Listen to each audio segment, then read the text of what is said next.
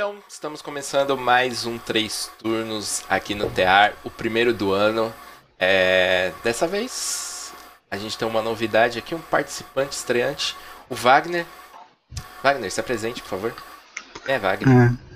É, é sou eu, né? E eu sou meio que um, um fã meio que por, por, um pouco não virou um fan clip do TR, né? É. Tipo, tava assim de virar. Não, aí... cara, não, não, você não passou perto. você não passou nem perto do fan clip. Na moral, vai pra mim.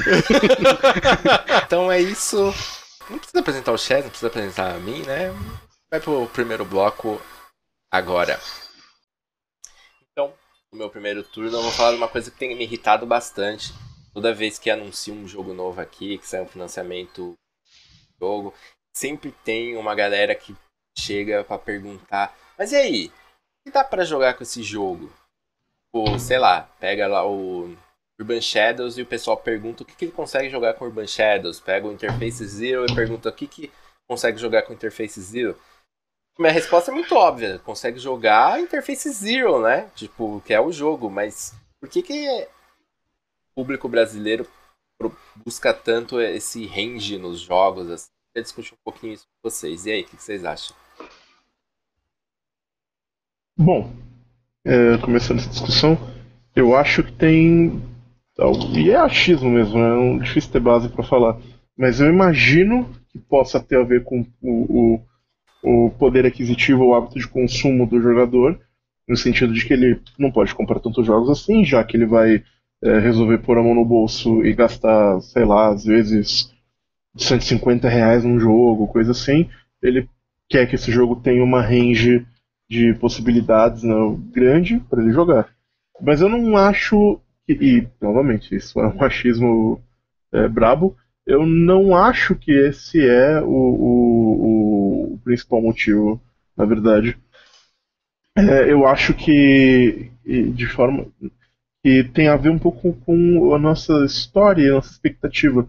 Os RPGs foram muito populares no passado é, no Brasil. Eles, alguns foram é, genéricos, como o GURPS, é, e embora o D20 não fosse genérico propriamente dito, o D&D não era genérico, o D20 era. A gente passou por uma era em que saía tudo para D&D, né? Você jogava para D20.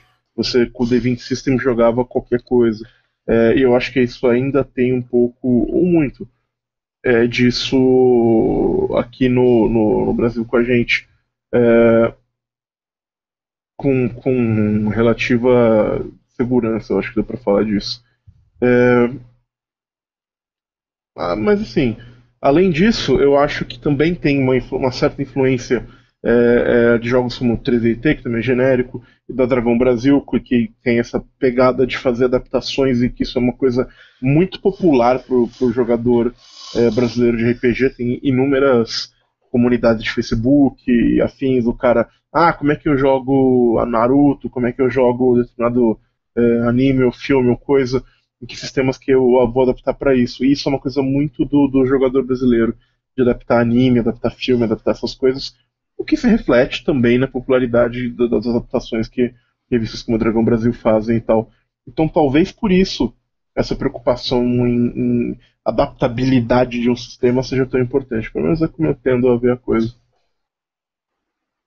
Uhum. É, eu, eu tava com uma ideia meio que semelhante dessa herança nossa do, dos anos 90 do nosso RPG, né? E. Mas o, o Chess já apontou esses fatores principais, né? E eu acho que às vezes, quando o pessoal pergunta para a empresa que tá, vai trazer o jogo aqui para o Brasil o que, que pode fazer com o jogo, eu acho que às vezes o pessoal meio que até. Acho que no ímpeto de querer que o jogo seja bem sucedido, às vezes eles aumentam um pouco a margem do que, que aquele jogo engloba no para aquilo, né? É, eu vou usar o exemplo da do, um dos últimos catarses que estava tendo do, até do Urban Shadows que você falou, Cass. E eu vi alguns posts tipo assim falando assim, o que, que dá para jogar no seu Urban Shadows. E colocando alguns exemplos de personagens que eles se encaixariam no arquétipo tal, por exemplo, sabe, acho que foi na, acho que foi na página da Aster que eu vi isso, estava falando assim, é, tal personagem da, do cinema ele é a representação principal de um de um lobo ou de um vampiro ou de alguma coisa assim, né? E eu acho que isso às vezes pode ser meio prejudicial, né? Porque agora que a gente está tendo esses. Acho que hoje em dia a gente pode falar que esse é o maior boom da RPG no Brasil, assim, ou não? Em termos de título, Não. mas em termos de. Em termos do quê? Em Não. termos de diversidade, diversidade. Não, em termos. Diversidade. Não, olha só. Eu acho que em termos de títulos lançados em português, é o Porque, maior. provavelmente, com certeza. Em termos de números, não. Não, não, mas- mas eu não sei. Essa parada de termos de números, eu não sei. É, é, claro, a gente tá entrando em outras, outra discussão aqui. Mas eu acho muito difícil é, dizer quantas pessoas jogam RPG. Não, Sim. eu não tô dizendo de quantas pessoas jogam, mas ele falou em mercado. É, eu tô dizendo de quantas pessoas compram. E eu acho que esse número é muito menor do que ele já foi. Mas enfim, isso é, outra, isso é outra discussão. Uhum. É, é talvez ter, a gente tem uma grande discrepância de quem compra e de quem joga atualmente, né? Que até você falou, Chess, eu tenho grupos aqui na minha cidade que estão jogando, sei lá, uma adaptação ah, do, do meu, daquele meu projeto do Liga Extraordinária, estão jogando em Storyteller antigo, por exemplo, ainda, sabe? Porque o pessoal se manteve a isso. né? Então eu acho que um sistema novo é meio que alienígena para eles, porque eles falam, pra que, que eu vou comprar isso se eu consigo jogar qualquer coisa num, É, num semi-genérico que é o Storyteller, que nem é genérico, Não, na então, verdade, eu né? tinha, eu tinha muito dessa essa visão, assim, é, antes de, de voltar a jogar, de conhecer alguns jogos ali, vai, 3DT, o GURPS, Vampiro e derivados, mas alguns outros poucos jogos, e pensar, cara, não preciso de outro jogo, porque com esses aqui consigo jogar qualquer coisa. E aí é, me deparei com uma infinidade de jogos com possibilidades é, muito diferentes. Falei, não, pera. É, talvez eu ache um jogo ideal para jogar isso. Mas é, eu concordo com vocês. Talvez essa, essa pergunta do tipo do jogador falar, puta, mas o que, que eu jogo com isso? É, seja por causa dessa nossa herança de lá atrás ter meia dúzia de jogos e a gente ter que se virar com essa meia dúzia. Então, se o cara queria jogar se- nos anos 90 aqui, se ele não tivesse é, acesso a, a jogos é, língua estrangeira, ele quiser jogar uma parada na pegada de chamada do Cthulhu. Não tinha em português. A Devir ficou com essa licença há 300 anos e não lançou nada. Sim. Aí ele, sei lá, pegava um GURPS, pegava um tipo storyteller e adaptava, pegava uma, uma regra de sanidade que ele achou no no início da internet ali e se virava. Então acho que por isso que ele fica com esse negócio de ah, o que, que eu posso jogar com isso?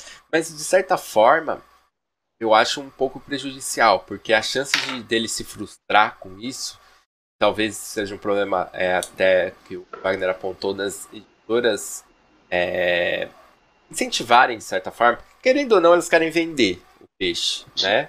Você quando você quer vender seu peixe, você você pode até exagerar, acabar exagerando um pouco do que ele faz, do que ele é capaz.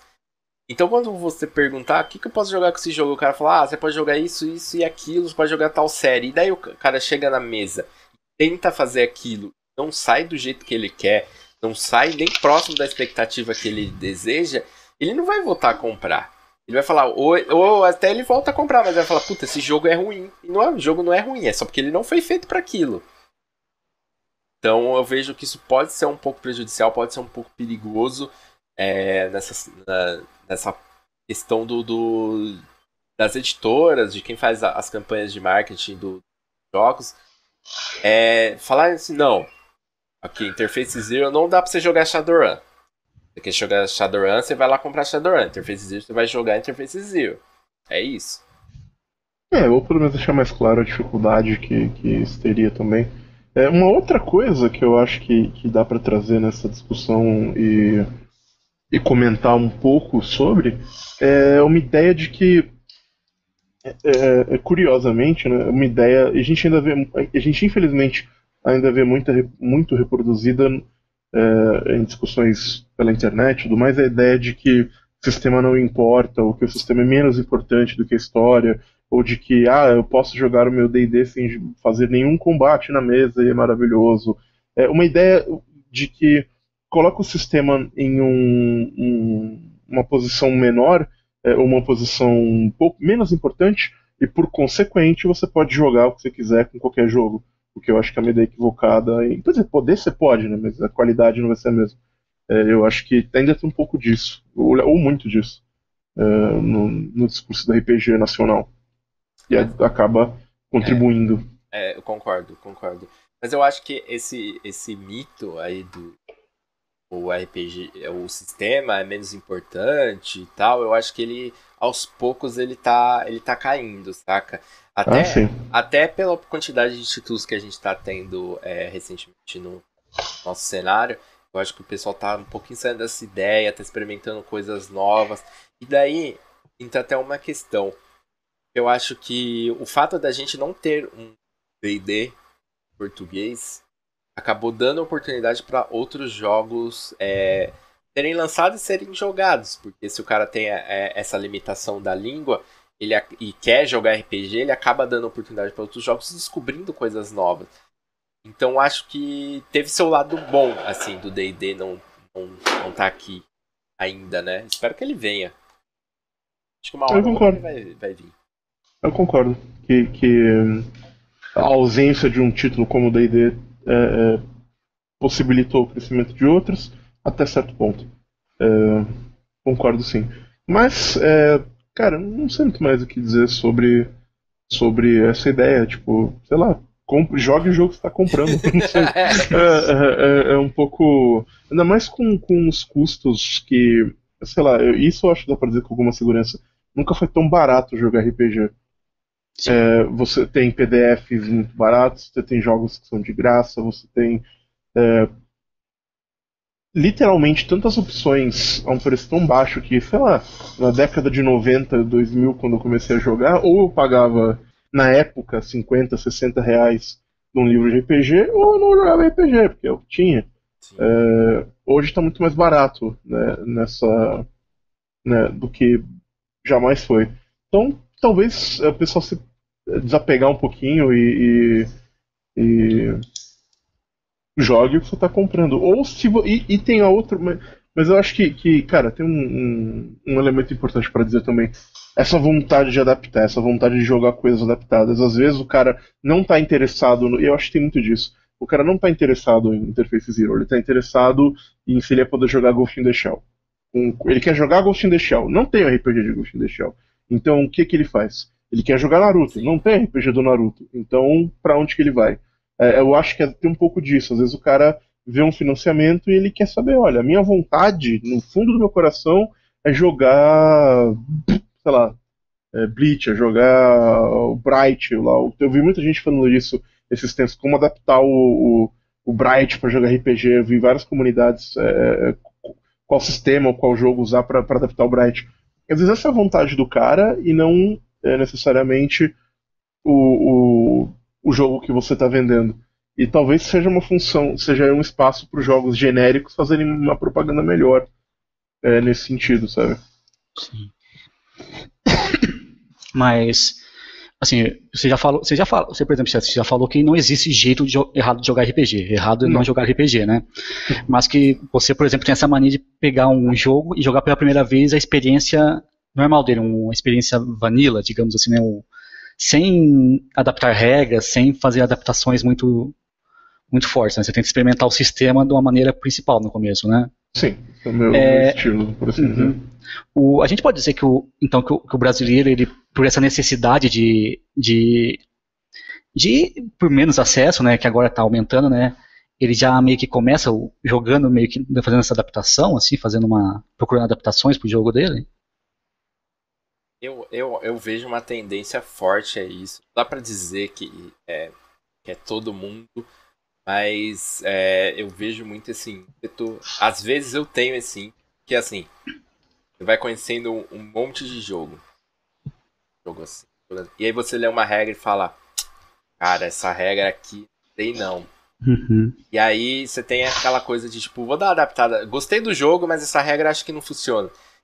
E você acaba descartando a regra, adaptando, modificando, sem dar a oportunidade dela se provar. E assim, é, por é um erro que eu muitas vezes cometo, mas eu acho que é um erro.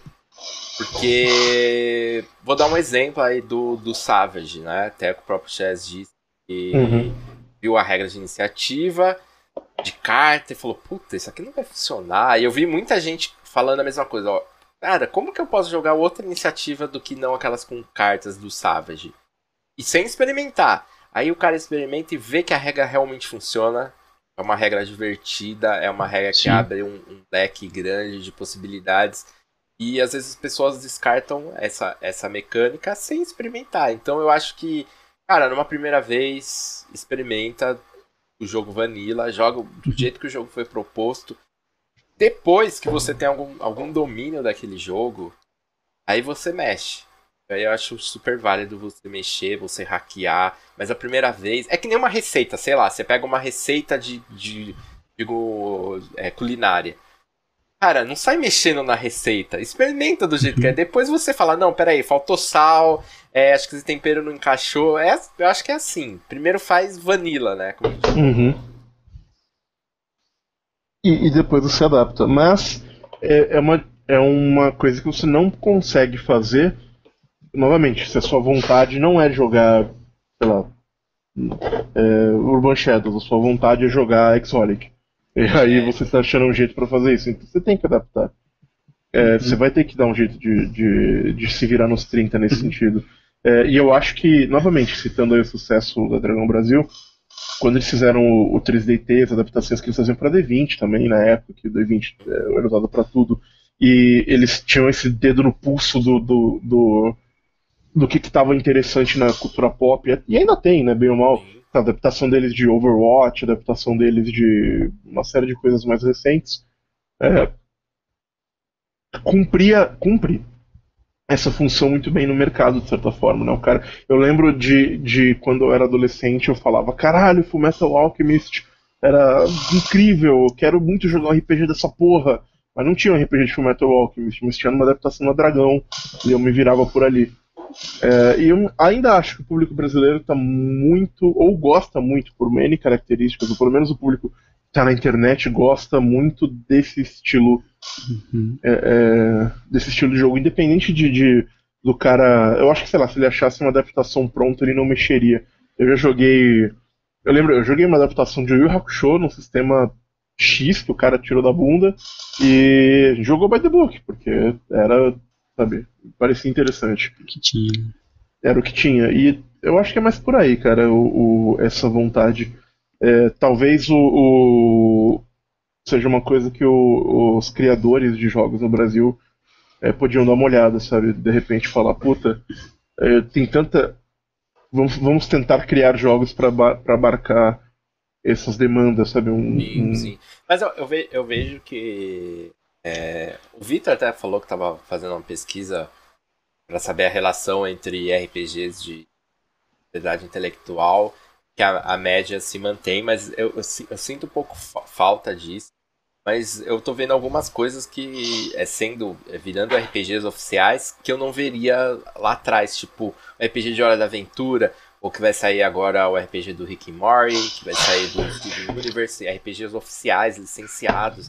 Uhum. Ah, mas me- meio que só. Eu não sei, cara, porque antigamente você tinha RPG de buff, RPG de Buff. Angel, RPG de.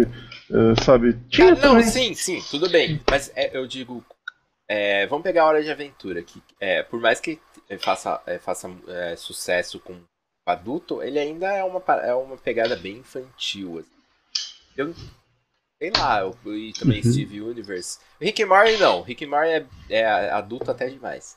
Mas, Mas e, pode falar. e, e quando um jogo faz o contrário disso? O Chess citou o Angel e o Buff, né? Que era no Unisystem, né? Uhum. E eles simulavam bem as regras de, de combate, de, de monstros, né? Até o, o Angel tinha um, um sistema legal para demônios tal, mas aquela parte dramática do Buff do Angel não tinha tanto no sistema. Que, por exemplo, o Monster Hearts já tem essa parte do drama do adolescente, entretanto não tem o combate, né? Por exemplo, um Buff não rolaria, não sei se rolaria tão bem, em qual dos dois rolaria melhor, né? Em cada um falta alguns É, é aspectos. porque né? eu acho que você. Vai, vamos pegar o exemplo de Buff aí. Eu acho que se você usasse o Monstro da Semana, você teria um jogo. Um aspecto muito bom de Buff. Emulando muito bem essa parte da investigação, do combate, do monstro da semana, mas não teria a parte dramática adolescente. Aí o Monster Hearts é a mesma coisa, mas voltado pro, pro, pra parte dramática. É, mas é, é difícil, né, conciliar as duas coisas. A gente não tem um jogo que, que faça isso. Teria que- Tipo, como você disse, o, Teria que adaptar. é, teria que realizar. Ó, e essa é a lição de hoje, que que crianças. Mas bom, é, Eu acho que o, que o papo deu o que tinha que dar, não, não tem, acho que não tem muita coisa para falar além disso. Só que, galera, é, sei lá, foquem em jogar aquele jogo, pelo menos inicialmente, antes de mexer. Você vai comprar um jogo, tenta comprar ele por ele mesmo, porque é, é, é, tipo, você vai ter mais chance de sair satisfeito com esse jogo do que se você comprar ele por uma possibilidade de adaptação, porque você vai estar comprando. E se, e se você quer um jogo para adaptar, tem opções genéricas Sim, muito boas no mercado. Exatamente. Porque, ó, é uhum. é aquilo, você já vai estar pagando. Convenhamos, 150 reais. É, eu acho é que é, um, é, é, uma grana. É um custo-benefício justo? É, eu acho justo, mas é uma grana que nem todo mundo tem. Então você vai estar uhum. gastando 150 reais acho que você não quer ter trabalho de pegar aquele material, ler todo e ainda mexer nele. Deixa isso pros autores, assim, pelo menos inicialmente. Essa é a minha dica, a minha sugestão.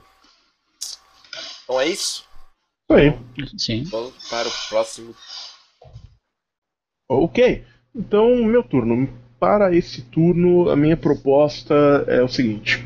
É, a gente fala muito de como criar campanha, de como criar NPCs, e às vezes eu acho que falta um pouco de, de é, dicas, ou não sei se de dicas, ou, ou, é, sei lá, dividir um pouco as experiências ou os métodos para criar personagens quando a gente vai jogar é, uma mesa de RPG.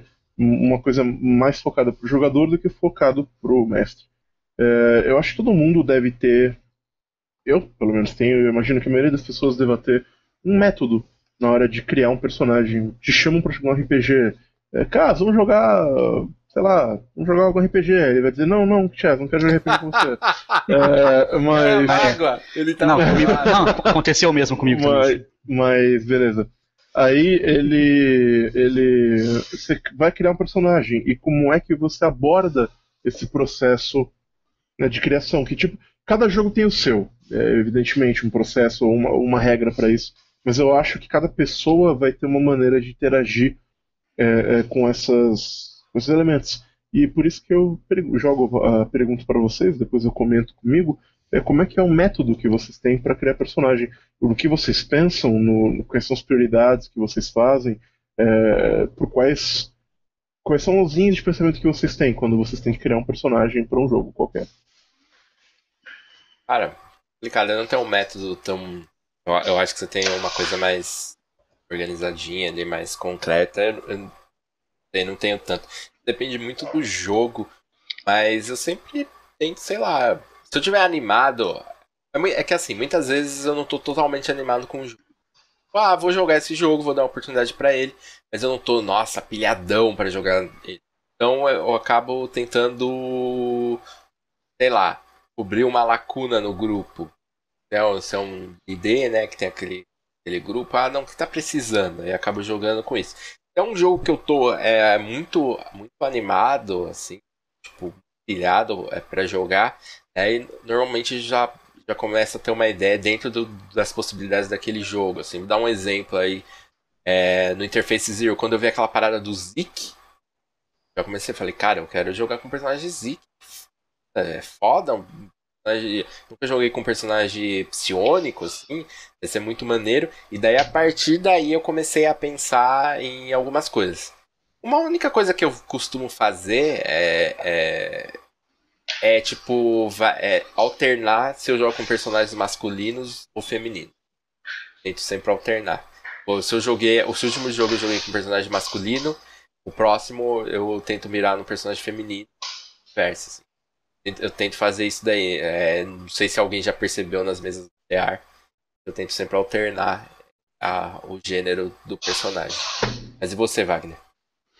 Bom, eu acho que depende um pouco do sistema, né? Mesmo eu gostando de jogos narrativos, quando surge um jogo mais mecânico, a gente vai sempre tentar combar um pouquinho mais no jogo, né? Então, se for jogar com, sei lá, um D&D, se você quer jogar com um bardo, eu acho que é difícil não ir pegar uma raça que tem um bônus de carisma, por exemplo, né, pra, pra pegar isso, né. Mas quando é um jogo narrativo, aí qualquer coisa tá liberada, né. Geralmente é alguma coisa, sei lá, tava acompanhando alguma série meio que racionada, então dá vontade de fazer um personagem meio que é. parecido, né. Ou então um filme que você viu algum tempo atrás, um personagem me cativou. Por exemplo, quando eu joguei Monster Hearts com a Cecília, né? É, eu, eu, fiz um personagem e a imagem dele era baseada num filme que eu vi de um garoto e todo o conceito do personagem foi porque eu gostei daquele ator naquele filme, né? E foi construído por cima dele, né? E você falou do, do Interface Zero, né? E sei lá, quando tem esses sistemas que, que tem um cenário que tem uma coisa muito específica dele, então sei lá, o, tem os zigs dele, ou aquele gente punk que tem os cristais, né? A tendência é fazer um personagem meio que está relacionado com aquela com aquela aquela exclusiva, aquela aquele negocinho diferente do cenário, né? Geralmente é assim que vai pro personagem, né? Agora você falou assim, num D&D, é, geralmente a tendência também tem um fazer um personagem que vai ADK, que está faltando ao grupo, né? Mas eu acho que hoje com a quinta edição dá para você fazer um grupo que não precisa necessariamente de um clérigo, então também não rola tanto isso, mas é um clérigo sempre bom. Hum, sei. Acho que na quinta edição dá pra escapar dele. Fala aí, É isso. Hum. É, é interessante. Né? É, é, é, e, e não, não, sei se era bem o, o, o que eu esperava. Ou... É, é interessante porque tá, vamos lá. É, eu acho que. não, não, é, novamente, eu não quero. É sempre bom fazer esse disclaimer, é uma coisa que o Matt Colville fala, e eu tenho que citar ele em todos os vídeos que eu participo claro. no, no, no, mundo. É tipo um bingo. É, é, que o que eu falo aqui não é o jeito certo, não é o jeito melhor, não é o jeito supremo, é o jeito que eu faço e que funciona para mim, e eu tô tentando deixar esse legado para você tentar e talvez funcione para você, talvez não. Meu método não é melhor do que o de ninguém, é só o meu, mas é uma dica. E, dito isso, eu acho que é o seguinte, é, é, independente do jogo que, que, eu, que eu vou jogar, tem algumas coisas que eu acho que são úteis na hora de você criar um personagem. É, a primeira coisa, independente do, do. Mas isso é uma. Bom, enfim, a primeira coisa que eu faço é pensar mecanicamente o que, que eu quero fazer naquele jogo, no que, que eu quero ser bom. É, e isso, tem isso acaba se refletindo numa questão narrativa também, porque é a questão da divisão do spotlight, né, divisão do, do, do momento de quem está no palco qual é no que que o meu personagem, no que que eu quero que ele brilhe, no que que eu quero que ele se destaque. E para ele se destacar nisso, ele tem que ser competente nisso mecanicamente. Então essa é a primeira, independente do jogo. Então, sei lá, se eu estou jogando é, se estou jogando Crows, por exemplo, eu vou pensar no que que eu quero que esse personagem seja bom. É a hora que eu vou fazer o, sei lá, o Takal, eu falei, eu quero que ele seja bom em falar, antes de qualquer coisa. Eu quero que ele tenha uma boa lábia. E eu foi um, um, um foco na construção do personagem nesse sentido, ele dá vantagens falando e uma série de coisas que ele tinha. Quando eu pensei no Sendou, eu pensei, eu quero que ele seja bruto. E, e, ele vai ser mais bruto do que qualquer bruto. E aí eu tentei construir por aí. É, e sei lá, o, o, o, eu acho que alguns jogos te ajudam a focar nisso, jogos que tem uma classe de personagem, alguma coisa assim, meio que te direcionam, mas essa é a primeira coisa. No que, que eu quero me destacar, no que eu quero ser bom. Eu mudaria de personagem. Sei lá, se, eu, se tem outro cara na minha mesa que olha e fala, ah, eu quero ser o cara combat porradeiro, eu vou evitar querer fazer o porradeiro também, ou fazer o cara mais porradeiro que o dele, porque vai ser chato para todo mundo envolvido, então eu vou tentar pensar em outra coisa. Escolhido o que, que eu quero fazer, eh, no que, que eu quero brilhar, e, e, ou seja, no que, que mecanicamente quero que o personagem seja bom, aí eu passo para outros elementos da criação. Eu passo para o que, que o que com quem que eu quero jogar, o que, que pode tornar esse personagem interessante, é, é, o que, que motiva. Isso é uma coisa que, que eu acho que são duas coisas que vêm juntas. A primeira é o que, que vai tornar esse personagem interessante, ou seja, qual é uma, uma característica, um quirk, um, um é, alguma coisa que pode aparecer fácil numa mesa de RPG, coisas muito sutis tendem a não aparecer em mesa de RPG, porque você tá, tem outras quatro pessoas dividindo espaço, ou cinco ou mais, é, dividindo espaço com você. Então eu tento pensar numa característica que vai aparecer muito. O Sendou é burro, o Takao é arrogante, o Valefar é nojento, o, sabe, coisas que, que vão se destacar, porque elas vão informar todas as decisões que aquele personagem vai ter. É, e isso vai, vai aparecer de alguma maneira, e esse personagem eu acho que ele tende a ficar mais memorável com isso. E em segundo é o que, que esse personagem quer. Às vezes eu não sei isso na criação, às vezes eu sei isso é, é, na primeira sessão de jogo, dependendo de onde o jogo vai. Mas para mim, pelo menos, é muito importante saber o que, que motiva o personagem a tomar as ações que ele toma a todo momento. é, o, quais são os objetivos dele, o que, que ele quer é, naquele jogo, naquela história ou naquela, ou naquela situação. É, e às vezes é uma coisa que vai dar tempo de. Às vezes isso vai ser exposto no jogo, às vezes não. E tudo bem se não for, mas é, é importante para mim, como, como jogador, é, ter essa, essa perspectiva. E por fim, uma coisa que eu costumo fazer muito é que às vezes eu tenho uma ideia, um tema, uma filosofia, uma frase, uma música, às vezes, que vai informar toda essa criação é, é de personagem. Por exemplo, é, recentemente eu assisti Doctor Who, que estava atrasado, fui assistir para ver o especial de Natal, e teve uma, uma frase, teve uma, uma, uma, não só uma frase, mas um tema que foi, eu achei muito forte. Eu falei, cara, dá pra tirar um personagem de RPG muito bom daí. E se tudo der certo, vai ser o meu próximo personagem de RPG é, no TEAR, que, que eu vou traduzir aqui, fazer uma tecla SAP, mas a ideia é que a, a ideia é, do, o discurso é só existe virtude no extremo. É, e que a, a, maior virtude é quando você consegue ser uma pessoa gentil, quando você não tem esperança, quando você não tem recompensa e quando você não tem testemunhas. E o meu personagem eu, vai ser baseado nesse conceito. Eu peguei isso e falei, putz, isso é muito legal, eu vou transformar isso num personagem de RPG de alguma maneira. É meio que esse é o meu método. Sempre que eu vou pensar num personagem de RPG, eu penso nisso. O que ele quer, uma característica que eu possa exacerbar, no que ele é bom mecanicamente, em alguma filosofia, algum tema, alguma coisa que eu vi em alguma ficção que eu quero explorar com esse personagem. O próximo que eu vou fazer no Terra, eu quero explorar isso. No, no, quando eu fiz o Takal no, no, recentemente, eu quis explorar uma relação Yandere e eu quis explorar o conceito de amizade que eu vi no Berserk há muitos anos atrás. Então eu pego isso e eu, eu trago pro jogo. E eu acho que isso gera personagens interessantes, sei lá. Eu, eu, é, eu penso um pouco nessas coisas, um pouco além das vezes do que. E, isso é um meio que. sei lá, isso eu acho que é um meio. Um, essas coisas que eu falei, elas são universais, independe de sistema, independe de, de, de, do jogo que eu vou jogar, sabe? E, enfim, não sei. Vocês acham isso interessante? Vocês acham que tem valor? Não, acho, acho sim. Acho inclusive que é um bom método a gente tá falando no RPG como forma de entretenimento. Já que seus personagens é, são mais marcantes dos nossos jogos. Assim. O pessoal costuma gostar bastante dos personagens, assim, lembrá-los através dos jogos. Então eu acho que. É, eu, principalmente essa questão que você faz é pegar uma característica e destacar ela, assim, mais, assim. Não, não, não é sutil, não é uma coisa sutil. Isso, isso é verdade, transforma o personagem, deixa o personagem muito marcante. É, mas você falou do, do, da questão do saber o que o personagem quer, que talvez você não saiba na criação, mas consegue descobrir no início. Muitas vezes eu tenho é uma certa dificuldade. Assim, e às vezes eu acabo descobrindo aquele personagem ao longo do jogo. Tipo, às vezes ali na segunda, terceira, quarta sessão, você fala, opa, peraí, saquei.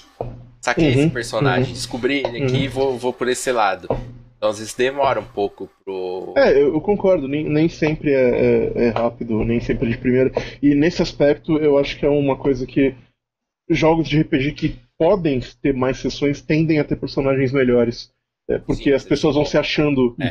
com, com eles no decorrer do tempo. Não dá pra numa one shot ou em três sessões, ou sei lá, você ter personagens tão interessantes quanto você jogar 20. Simplesmente pelo tempo que as pessoas vão ter de, de, de entender aquele personagem, na hora de. Eu acho que o Diego o, o comentou né, no, no, no, com a gente sobre o Crows, por exemplo, que ele achou o Koji nas últimas duas sessões que ele. E eu acho que de fato foram as sessões em que ele foi o personagem sim, mais interessante. Sim, com certeza. É... Mas é, o, o, Wagner falou de uma parada ali que, que é de se basear num, num, tipo, num personagem, de alguma série, de alguma coisa, também fazer isso. Eu lembro que no, quando eu fui jogar o Monster Hearts a primeira vez lá, campanha do EDM, ainda, e tipo, a Ellie é um dos meus personagens favoritas. E tipo, eu não sabia o que ia jogar, porque eu não tinha sacado totalmente o jogo. Cara, mas Monster Hearts é sobre o quê? Eu não tinha sacado ele completamente. E aí o Victor veio com as referências, ó, referência é essa, essa é Crepúsculo, é Teen Wolf, e é não sei o que. Daí eu falei, não, vou, vou no básico. Crepúsculo, vou aqui vou fazer uma personagem tipo a Bela. E esse foi meu ponto de partida, mas no final a Ellie é, é muito diferente da Bella, assim. É, por mais que a skin seja baseada na, nessa uhum. personagem, uhum. claramente. Mas é, eu, eu, parti de lá e fui descobrindo, né? Enquanto jogava, fui descobrindo a, a personagem, que era legal, o que ela queria, como ela interagia com os outros. E isso foi muito uhum. legal, essa, essa descoberta, assim. Mas, você, assim, Wagner. Mas assim, por exemplo, você descobriu o que ela queria no decorrer do jogo, igual você falou, né? Sim. Você não, você não pensou, sei lá, que na primeira sessão você ia estar tá chantageando a, a bruxa, por exemplo. Não, né? não. Eu, eu pensei assim, ela vai. Tipo, ela vai ser tipo a Bela, uhum. mas ela vai ser mimada. Essa acho que uhum. foi a única é, uhum. diferença. Uhum. Ela vai ser mimada e ela é, é mimada. Aí fui uhum. indo e fui descobrindo tipo, o que ela queria e Sim. indo pra esse lado mais da manipulação.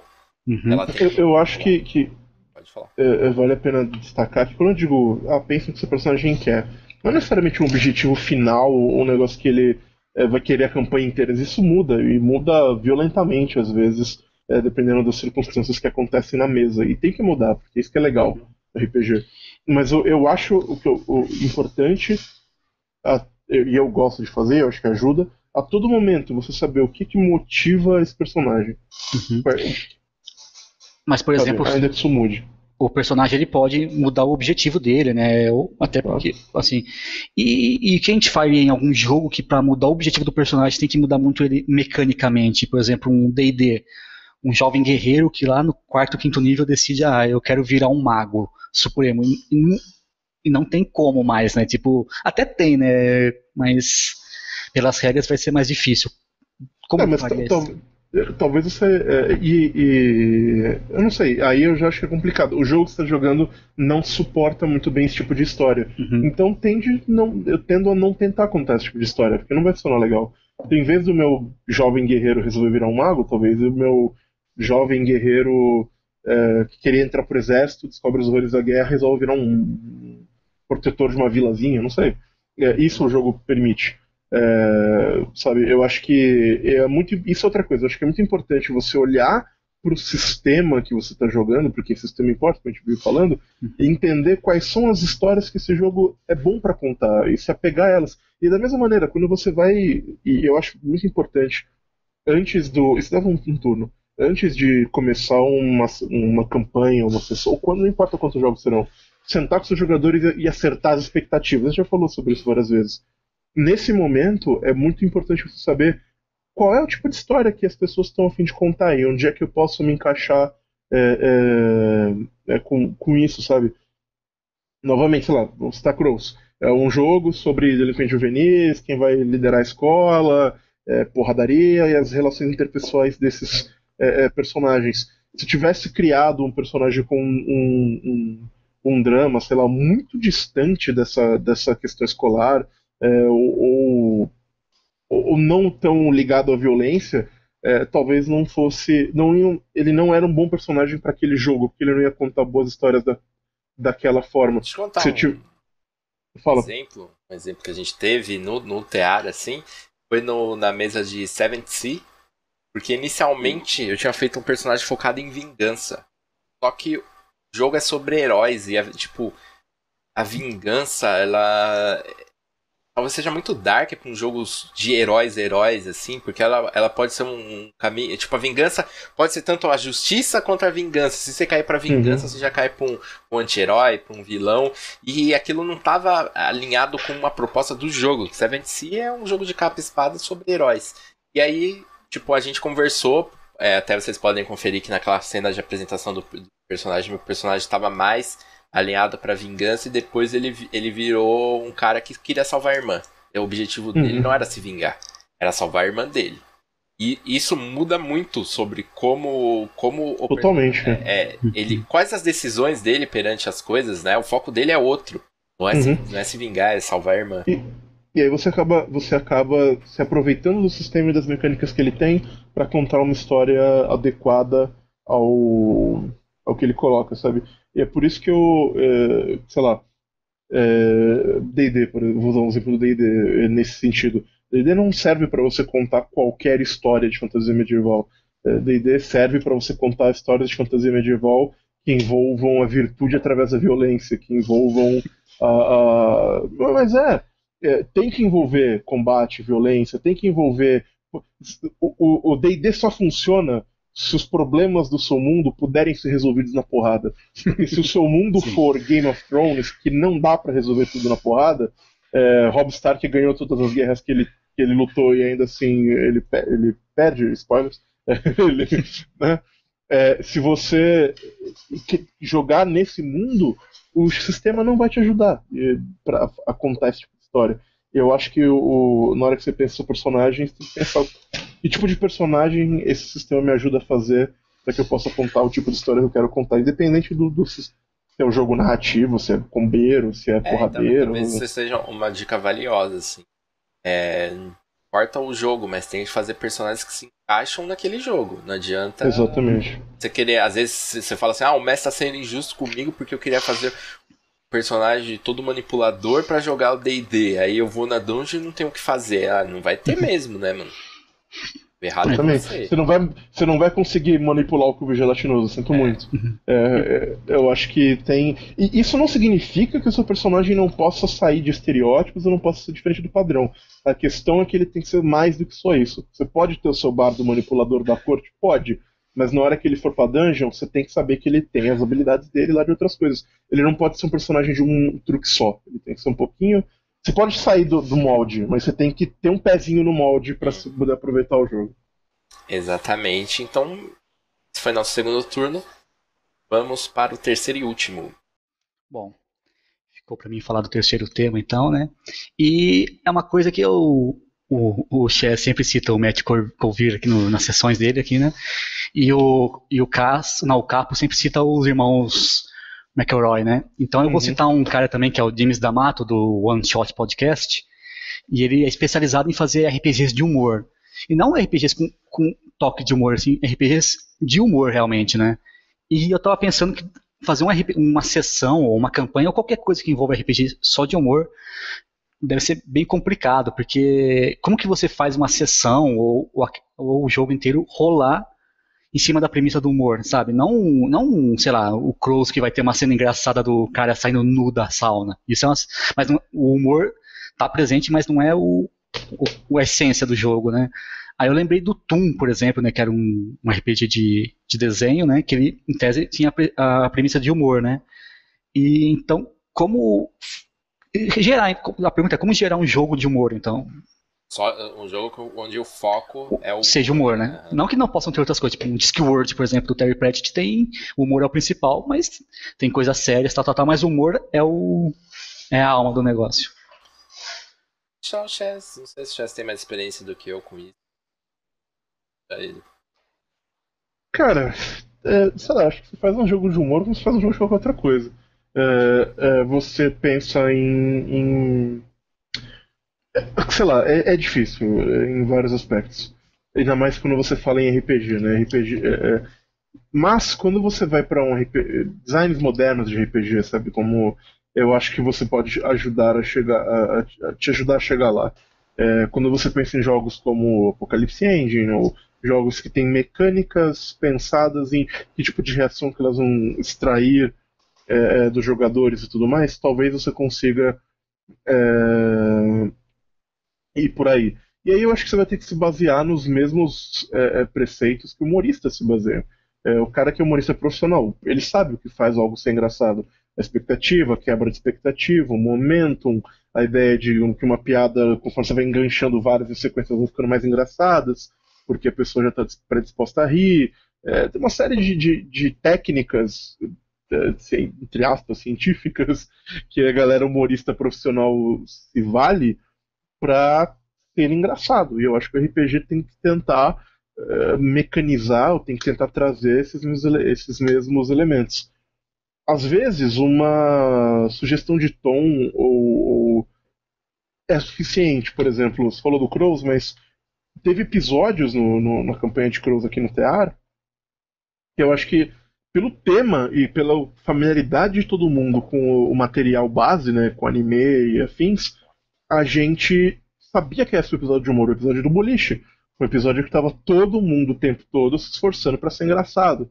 é para criar situações absurdas, para é, não se levar a sério, colocar aqueles personagens e fazer o humor do contraste, né? Colocar aqueles personagens que eram sérios em outros momentos, é, é, em, em, momentos extremos, e se valendo dos métodos que os animes usam para fazer humor. A gente pegou uh, as referências que a gente tinha do que é engraçado em anime e trouxe para aquele momento da mesa, porque o jogo era sobre isso e meio que reproduziu é, as técnicas, ou as situações absurdamente dramáticas com stakes zero, sabe? Tipo, vou acertar esse pino de boliche, nem que seja a última coisa que eu faço na minha vida. Ah! Sabe, essas coisas de, de anime que ficam engraçadas, porque elas são absurdas. É, e eu acho que um, um, RPG de humor tem que tentar ir pelo mesmo lado e tomar muito cuidado, porém, para ele não ficar cheesy, para não ficar é, forçado ou para sei lá, o, o, o, o Toon, por exemplo, eu acho que é um jogo que ele funciona médio com isso. Ele tenta. Talvez o problema seja que eu não acho desenhos estilo Hanna-Barbera e Disney tão engraçados. E é o que ele faz é simular o humor daqueles desenhos. É, eu acho que um Mas... jogo. Desculpa te cortar, Acho que um jogo que, que na sua primeira encarnação era mais pra esse lado é o Defensores de Tóquio. A Defensor é excelente, inclusive, para isso. Eu acho que eu lembro quando eles lançaram, muito tempo depois, ah, uma edição. Uma edição. Grandona, né? Era como que era a 3, assim, eu acho, sei lá. Que era o Defensores de Tóquio, segunda edição, coisa assim. É, e era muito engraçado, sabe? Eu lembro do, de conceitos como os capangas cafenga, é, o, o, o jeito que você tinha de usar os poderes, sabe? De você poder. É, ao caso indo, indo buscar no. no oh no armário. No baú. Esse aí. Esse mesmo. Porra, cara. Goku é um cabelo de banana. É muito engraçado. E as mecânicas são engraçadas. E é um jogo de combate, mas você vai ter lá. Ah, você pode usar o seu poder supremo só no final. Por quê? Porque o Ultraman faz isso, foda-se. Por quê? Porque já tem graça se, se fosse desde o começo. Você tem, tinha desvantagens de ah, você precisa anunciar todos os seus títulos, aí você perde um turno. É, é, fazendo isso. Outro, acho que um outro bom exemplo de jogos que usam mecânicas para humor é, é, o Magic, os, as edições de, de, piada do Magic, sabe? Unhinged, Unglued. Você ah, põe a carta na cabeça e emite uma galinha e sua criatura ganha voar. tipo de, de coisa que você subverte as expectativas do, do, do seu jogo. É, é, o momento que você vai criar humor com ele. É, eu acho que é por aí que você tem que ir, sabe? Cara, eu queria outro, outro exemplo de jogo que eu acho que é muito bom para isso, que é o humor, que por mais que, que ele não ele não diga no livro que para você ir para esse lado, mas as próprias as mecânicas acabam indo para esse lado é o fiasco. E claro que você pode jogar algo já vi coisa muito trágica. Sim, sim. Então, mas é, o, o Fiasco Companion, que é aquele suplemento, ele tem uns resultados mais para humor, né? Ele sim, tem umas adaptações para você rolar um, as coisas, pra nem todo mundo não, morrer querendo... estuprado por um urso no final. Não, mas né? querendo ou não, é... que deu origem a ele, né? Ao... A ficção que, que serve como inspiração pro fiasco é um, é um tipo de humor. É um tipo de humor. Não é, não, não é o humor mais alegrezinho, uhum. mas tipo. Humor é, garrite, né? É, o, não, o Fargo, o Fargo é uma das principais inspirações e tem seus momentos engraçados. É claro, no final as pessoas morrem sangrando na neve. Mas tem ali, só, tem suas ironias. Pô, tem Pulp? Fiction é um filme engraçado pra caramba, sim, é uma influência, sabe? É, assim, é, sei lá, acho que 100% das vezes que eu joguei Fiasco, é, teve umas vezes que. Não 100% tô exagerando. Teve, teve umas vezes que foi mais, mais é, trágico e ruim, de mas foram, tiveram momentos engraçados, porque todo, tem toda essa coisa do. O fiasco é sobre algo que dá errado, né? Eu acho uhum. que, tipo, essa falha, é, essa coisa com, com a falha é, gera momentos engraçados. Mas você, Sim. Wagner, você que puxou o tema, o que, Sim. Me? Não, é, é é que eu pensei mais nessa questão do, do humor. Você falou, né? O Fiasco tem essa sessão, o Pulp Fiction, né? Que puxa o humor. E aí eu lembrei de um outro RPG que seria o Paranoia, né? Que o Paranoia ele tem tanto potencial para ser jogado como humor escrachado ou como uma, uma distopia, né? Tipo, um mundo uma, um, uma distopia ele, toda ele é, um, ele é um humor sobre distopia. Eu não sei, não dá pra jogar fiasco sendo sério. Ele, o jogo não se leva a sério. Então, mas é. tem, o, o Paranoia, tem uma versão, tem um Paranoia XP, que é uma expansão que eles tem três módulos. Aí tem um módulo mais sério, né? Que eu não sei como que a pessoa jogaria aquilo, né? E um mais desenho, e o do meio que seria o, o padrão que a gente é acostumado a jogar, uhum. né? Não sei, né? O, ele é um. Não, é bem, bem lembrado, inclusive. Eu não sei é, se é dá, dá, O cenário dele permite. Mas é que eu tava me lembrando muito do, do fiasco dessa edição nova que saiu recentemente. Do fiasco do Paranoia dessa edição nova que saiu recentemente. Ela claramente tem uma pegada é, de humor. Assim, você olha o verso da, da capa do livro, tem lá Because I'm the computer, that's why, tá ligado? tipo, e, e, sei lá, né, também a arte do original, do daquele que saiu no Brasil, as artes originais eram meio sérias, né, se lembrar, assim, aí que a, os desenhos brasileiros que eram aquela, aquela anarquia legal, assim, desenhada, sabe, mas... É, Porra, cara, se você mostrou esse Defensores de Tóquio aí, deu vontade de jogar um jogo de Tokusatsu Defensores de Tóquio. É, né? é. Um... E tem toda essa coisa, né? Você vai fazer um grupo. A gente vai brincar justamente com essa. Com essa tipo... elementos que você falou do, do mangá, do anime, uhum. do Tokusatsu, que são.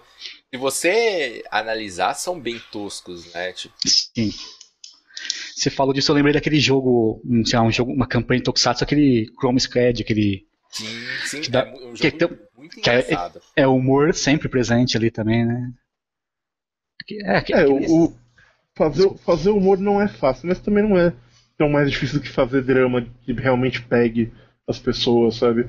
É, o fato é que a gente tem, tem as tropes e a gente tem essas coisas para se apoiar e tentar usar. É, música engraçada ajuda muito, tentar pontuar momentos de humor com com elementos é, musicais que vão gerar é, piada, que vão gerar riso, vão gerar uma situação meio a, a, a, música pode dar o tom muito bom de uma situação muito séria ficar muito ridícula. Cara, alguma tem coisa uma assim. música de Naruto que é de quando acontece algo meio pornográfico no Naruto, que sempre que eu colocava no uhum. a galera começava a rir, tá ligado? Era muito uhum. bom, assim. Não, imagina, imagina. Cara, a gente tem as referências, sei lá, tem aquela. Todo mundo tem a. Cara, ninguém, sei lá, talvez ninguém nunca tenha visto um filme pornô dos anos 80, mas todo mundo, quando escuta, tipo, tchac, pensa nesse, nessa parada, tá ligado? Então, se você pegar uma música assim, você já automaticamente vai gerar um clima é, engraçado e, e piada nesse sentido, sabe? É, e, e, você tem tanta. Sei lá, o Monty Python foi referência para humor em RPG por tanto tempo por causa de coisas como o Cálice Sagrado e por aí vai, sabe? Não só as referências, como a estrutura da, da imagem. Tipo, quem nunca fez o bicho fofinho, que era um monstro assassino de level 1 bilhão e, sabe? Tá, se, a gente tá falando de, de referências, então eu posso concluir aqui, tipo, humor é inerente da gente, qualquer pessoa pode se divertir com um jogo de humor ou tem que ser alguém que tem essa pegada mesmo, assim, uma pessoa que curta mesmo humor, que, que consuma, que conheça, que saiba, como já disse, as técnicas e tal. O que vocês acham? Acho que qualquer um pode jogar jogo focado em humor eu, é restrito. Eu acho que como qualquer gênero, acho que deve ter humores mais acessíveis para todo mundo entender as piadas do que outros tipos de humores, né? Eu vou usar o Três Turnos como exemplo, um episódio que tava o Capo com vocês, que ele começou a gravação como se estivesse terminando de contar uma piada e começou a rir, né? Isso é um é um tropo também, né? Tipo, ah, ele rindo assim e quem não entendeu o que significava aquilo lá não teve graça, né? Mas acho que tem alguns humores que é mais fácil entender, né? O, a música, né? Acho que a música pornô acho que tá mais incrustada, por exemplo, uma coisa mais física também, um humor físico, né? Mas sei lá, né? Eu acho que, que, que o humor, assim como. Primeira coisa, primeira coisa, alinhar expectativas. É sentar com a galera e conversar. Gente, isso aqui vai ser um jogo de humor e vai ser um jogo de humor. É, Simpsons, vai ser um jogo de humor Family Guy, vai ser um jogo de humor Rick and Morty, vai ser um jogo de humor. Uh, enfim, N opções. Porta dos Fundos, vai ser um jogo de humor, whatever. É, o anime, e usar essas expectativas. É, e aí eu acho que se todo mundo tiver referências, se todo mundo tiver com as expectativas alinhadas, é, as coisas vão ser engraçadas para o absurdo vai ser engraçado para qualquer um. É, eu acho que o cara que conhece o, o, as técnicas e, o, e, as paradas, ele vai estar na posição de usar o que ele conhece para melhorar. Assim como qualquer pessoa. Sei lá, o cara que é cantor profissional e faz um bardo e vai cantar, vai ser awesome. Então, tipo, uhum. o, o mesma coisa, o cara que manja dessas coisas e tal, mas eu não acho que é uma coisa que esteja. O RPG é um lugar muito legal porque eles nos dá essa oportunidade de explorar essas habilidades que nem sempre a gente tem, mas a gente é, é, tenta explorar. E eu acho que o, o, humor é a mesma coisa. E todo mundo sabe ser um pouquinho engraçado, uns mais, outros menos, mas todo mundo tem referência de humor de um jeito, uns mais irônicos, outros, mas todo mundo pega um pouquinho. O humor é uma coisa muito inerente, né? O, uhum. A, a, nossa a nossa vida. Uhum. É, mas já que o Wagner falou de jogos focados em humor, quais, quais foram as, as experiências de vocês Talvez fugindo de, um, de uma sessão de fiasco ou outra, mas já tiveram algum outro jogo que. Puta. Eu, eu, eu, tenho dois exemplos que eu posso citar, um que foi muito bom e um que foi muito ruim. Começar pelo bom, então. Os dois mestrando, que foi aquele Ninja Burger, né? Que obviamente é uma proposta totalmente humorística, Nossa, né? De, são, é, é, tipo como se fosse uma franquia de ninjas que entregam hambúrguer. E eles têm que entregar sem tipo, ser vistos. Tipo Samurai Pizza Cats. Eu não, eu não conheço isso aí. É. Tá, mas, mas os rivais deles são Samurai Pizza, por acaso. Assim, eles devem ter isso. Deve ter. Então envolve você, se você não conseguir entregar, você vai cortando os dedos. Tem toda essa questão, essa mistura, né? E foi muito legal de mestrar, o pessoal se empolgou tal, né? E. E fluiu bem, né? Já uma que não fluiu tão bem é, era o High Brasil. Sabe, aquela, aquele cenário da, do Diamond que é uhum. como se fosse a América do Sul medieval. Então, eu acho que talvez porque ele não se define tanto, não sei se ele se define muito por sátira ou mais como só uma inspiração. Então, às vezes tem umas coisas que são muito engraçadas no jogo e às vezes não. Tipo, ah, na época era a Marta, que era a prefeita de São Paulo, então a, a, a, a Martacha, né? Tipo assim, sabe? Eu não, talvez, não sei se também por ser um humor muito específico, não tinha, não tinha me pegado, né? Essas são as duas experiências que eu tenho. Acho que jogando, eu acho que eu nunca joguei algo de humor na vida. Só mestrei tem chance. Cara, sei lá, memória recente, uma das sessões mais engraçadas que eu joguei foi a sessão de piano do Crows, aquilo, de piano de boliche do Crows, aquilo foi muito, muito, muito engraçado. É, e no teatro a gente costuma ter um clima bem descontraído de, de, de jogar, o, especialmente os personagens do Capo, ele sempre tenta trazer elementos humorísticos interessantes para ele. Eu lembro de um momento muito bom jogando D&D e o, o personagem dele tava. Eles. o personagem dele tava ele e o personagem da Medir disparando flechas num, num monstro. E aí alguém. Aí ele é, para e fala: Não, a gente não pode matar esse monstro, a gente tem que interrogá-lo. Mas ele falou isso logo depois de apertar o gato, tipo, de, de fazer um ataque. O bicho tinha dois pontos de vida, o bicho morreu. Aí ele pegou, jogou o, o, o, o crossbow pra personagem da Medir, assim, pediu um teste de reflexo, ela não passou, ela pegou o crossbow Aí ele olha pra o cara decepcionado, sabe? Poxa vida, como é que você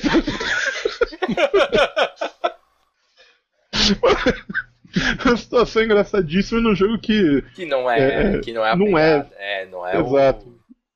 né? Mas foi muito engraçado. É, eu acho que é, é, trazer esses momentos de, de.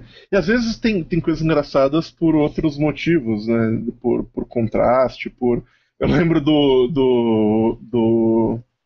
sei lá, uma campanha de mago que tava jogando no PNP. Fez um personagem que alguns chamaram de Classic Chess, que era um cara meio babaca, alguns, assim. Alguns, né? E, e, e, e ele tava no orfanato e a pessoa, não, porque as criancinhas, a gente tem que ensinar para elas que elas têm um futuro, não sei o que, tá, tá, tá. O personagem, não, eu entendo, eu entendo que, que que contar essas uh, contos de fadas para as crianças ajuda a manter elas quietinhas e tal. a pessoa começou a rir da, da, da escrotidão do personagem, sabe? É, é, porque é cômico. Eu acho que é difícil pensar num jogo inteiro, num jogo bolado pra, é, desde o começo para ser engraçado, não me lembro isso. Mas eu me lembro de momentos engraçados e momentos. E, e às vezes isso é muito importante, porque o humor pontua drama, o humor pontua terror, o humor serve para pontuar às vezes coisas terríveis de maneiras ou coisas muito dramáticas de maneiras é, é, interessantes. Então, é, é, eu, eu, lembro de um, eu lembro de um, um momento que, sei lá, para mim foi um momento dramático. Foi a, a, a, no Cross de novo o, o, o Sendou ligando para falar com o Tetsu Pra, e aquilo foi, foi de certa forma dramático, mas também foi muito engraçado pela maneira como coisas conduziram. Então, é, mais ou menos por isso. Tenho dificuldade de pensar no jogo inteiro pensado para humor, É. mas. Eu, eu joguei uma vez, né, o Defensores de Tóquio, foi uma parada meio matando robôs gigantes, assim, e era todo de humor. Só que tinha, tipo, um, um jogador, sei lá, ele não tinha muita referência e ele imitava os outros. Foi, foi engraçado, em certo nível, assim, que, tipo, caramba, mano, esse cara tá tentando, né? Mas falando de momentos en- engraçados, te- puta, eu lembrei de um recente que foi no, no jogo de Cross, quando tava tendo aquela. Tipo, aquele diálogo dramático entre o Tatsu e o Yasu. Eles tinham acabado de lutar. E aí, tipo, o Yasu tava abrindo os olhos do Tatsu, falando que ele tinha se perdido, que ele deveria reencontrar, não sei o que, eles se abraçaram, aí começaram a chorar, foi um meio dramático, daí o Tatsu falou, mas você tá cheio de óleo. Porque ele tava todo besuntado de óleo pra lutar com o Tatsu, né? Porque o Tatsu tinha Uhum. para de agarrar. E, tipo, essa quebra, é, é- isso do humor é engraçado. E talvez você fazer algo só, só humor, assim, talvez seja até difícil. Porque quando você põe um drama ali, as pessoas estão esperando o drama, tem a expectativa do drama, aí você quebra isso com Uhum. piada, com, com alguma coisa assim. Seja mais fácil de pontuar, até pra gente que, que é amador, né? Outra, uma outra coisa que eu, que eu lembrei agora que eu achei bem engraçada foi no jogo de DCC. O pessoal, não sei, no começo o pessoal tava com uma vibe mais engraçada, terminou com uma vibe mais com na mão, Sim. mas o, no começo é, é, teve tantos irmãos do, do, do Capo que contaram uma história legal e eram engraçados. E, e os personagens do, do Diego, que eram todos imitações. O Bilbo, o, Faustão. É, eu gosto. eu gosto muito do humor de referência do Diego imitando o Diego é- Stallone, é, essas O coisas. Diego é foda, né? Não, Mas teve no- no, Seventh Sea que, tipo, o Diego, ele, ele montou toda uma situação pra, pra falar os piratas do Trapalhões. Ele criou toda uma coisa só. Eu sempre quis falar isso num jogo, tá ligado? Ele falou, tô esperando você ia fazer algumas sessões pra falar já. Os piratas. Mas ah, eu acho que é um, é um bom sinal a gente terminar o, o turno sobre o humor dando risada, né? Eu acho que a É gente verdade. conseguiu. E vocês, ouvintes, deixem aí, ouvi- ouvintes, não, assistentes, telespectadores, YouTube, sei lá. Vocês, é, deixem aí o, o que, que vocês jogaram de engraçado, o que, que vocês têm de referências de humor. É, às vezes elas podem ser coisas. é, Muito do humor às vezes funciona só na hora, então a gente vai ler e fala, puta que, whatever. É, é. Mas Na hora foi engraçadão, né?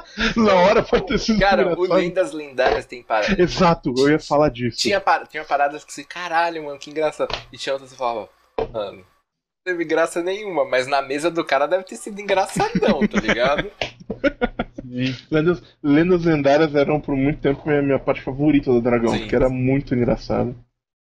Bom, é isso, galera. Espero que vocês tenham gostado. O primeiro três turnos do ano. É... Espero que a gente consiga aí, esse, pelo menos nesse início de ano, manter uma frequência bacana. E, cara, comentem, porque é isso que, que alimenta a gente, que, que dá vontade de gravar cada vez mais. Pera, eu fico dando F5 nos comentários pra, ver que alguém falou alguma coisa. Olha Alguma só, coisa? o Chess não é de responder comentários em nenhum lugar, só na três. É verdade. Fica a dica aí, gente. Você é fã do Chess? Você já sabe, você mesmo, você que sabe quem que é você. Se você é fã Escreve do aqui Chess, embaixo, primeiro, você tá fazendo da sua vida, cara? Eu não devia ter fã, não. Tá? Segundo, é, é, mas eu respondo no, no... Eu acho legal. Bom, é isso, galera. Até, valeu.